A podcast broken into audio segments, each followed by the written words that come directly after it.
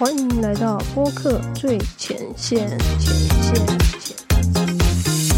我是主持人九迪。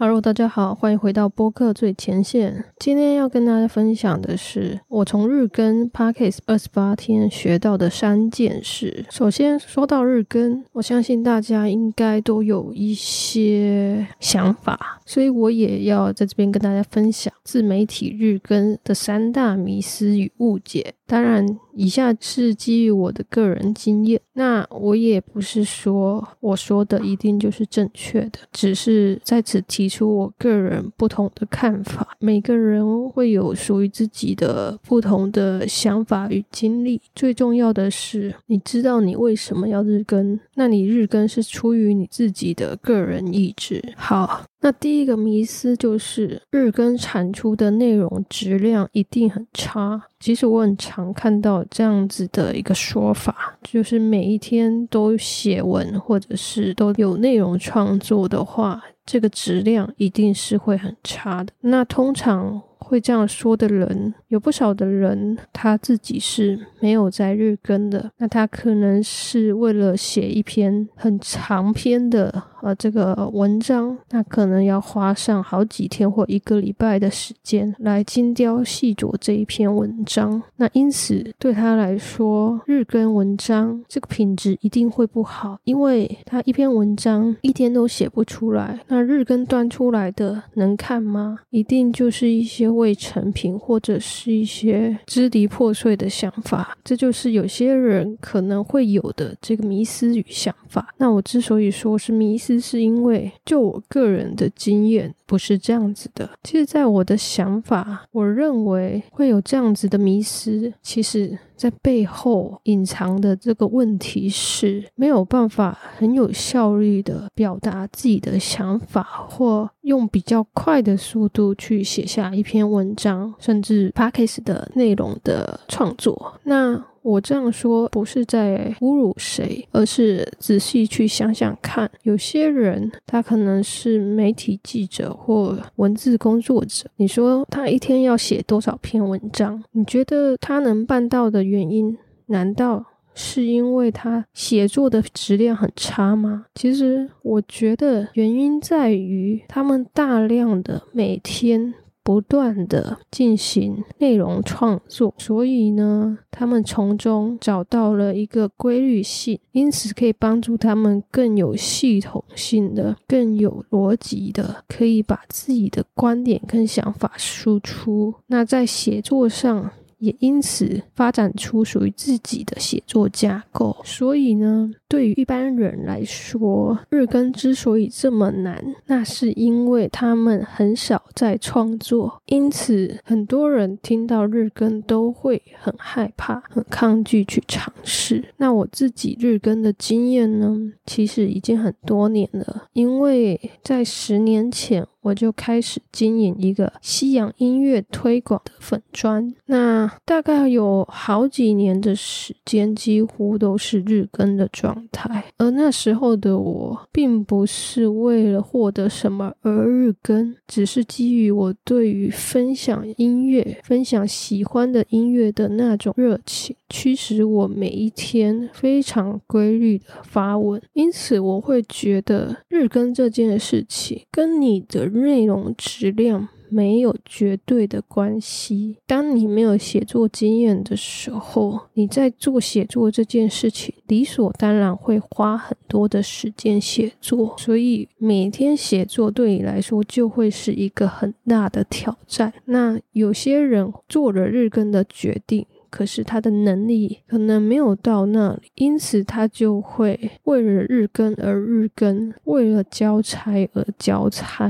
在这样的结果下，那他当然赞成这句话，因为他的做法就是让他的质量变差。我觉得要调整的是你的方法与心态，在你一开始还不熟悉内容创作的时候，你应该要循序渐进。大家不要小看短文或者是短片。的创作。如果你可以把短短的内容表达的很好，那你拘泥在长度根本就没有意义啊。所以呢，当你把长篇文章跟质量好打上等号，短篇文章跟质量差打上等号，这就有很大的问题了，因为这是不同形式的创作。题材？难道你可以把新诗跟散文依照文字多寡来做高下的判断吗？不会吧。那再来第二个迷思：日更久了就一定没有灵感？有些人会觉得每天日更、每天创作会让他们把灵感用光之后，就会越来越没有创意了，或者他们为了要每天创作，他们的创意会受到限。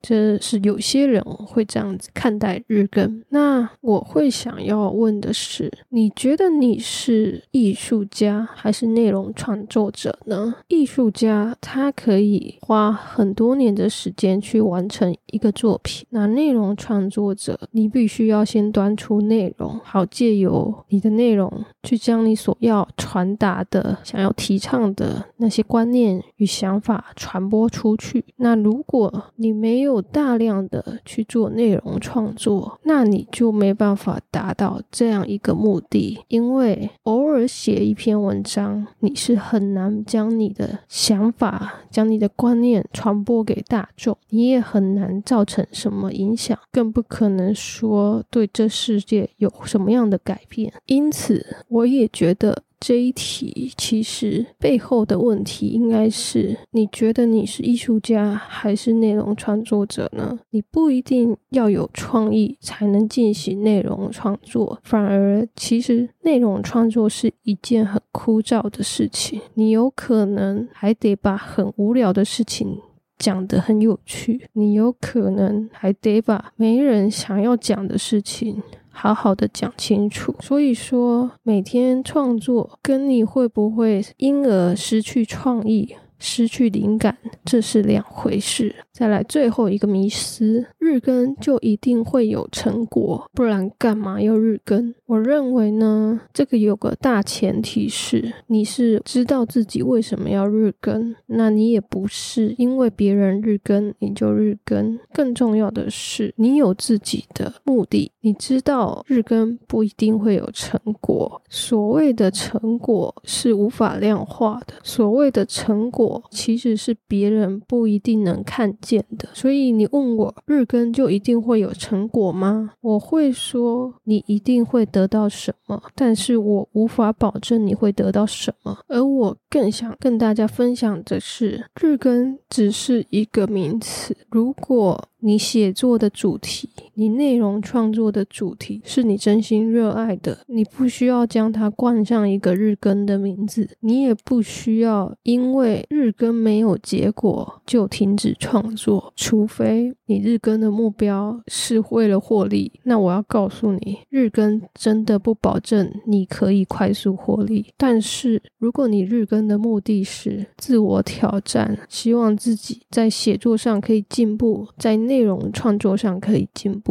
那我会告诉你，日更是绝对能够让你真正走在前进路上的一件事。但是这还是有一个大前提，你必须有意识的创作，你不能只是盲目的东写西写，你必须知道你的听众、你的观众是谁，你必须实时的去调整自己的内容创作的方向或者呈现方式。如果你只是默默的每天做同一件事，你不见得会有任何的进步或成果。所谓的进步，都是在不断的调整自己、精进自己才会出现的。因此，我会鼓励大家不要把日更看成是。很可怕的一件事，但是你也必须要认识自己，清楚知道自己目前所在的程度是什么。千万不要不自量力，觉得自己每天日更文章、日更 podcast，一定要端出一个非常厉害的长篇文章，或者是一个长篇的 podcast 节目。如果你目前要花一个礼拜的时间才能做到长篇内容的话，你本来就无法在一天内做完，所以不是日更的错，是你不够了解自己的能力。那在这边，我会鼓励大家多踏出自己的舒适圈，多去做一些挑战，但是。这些挑战必须是合理的，否则在你做的过程中，你会有非常大的挫折感，你也会觉得日更根本没什么用。但其实有可能你的方式、你的心态造就了你对日更的这些迷思与误解。我觉得作为一个过来人，毕竟我前面说。我曾经日更好几年，我发现日更这件事情让我更加明了了，什么事情是我非常想做的，什么事情是我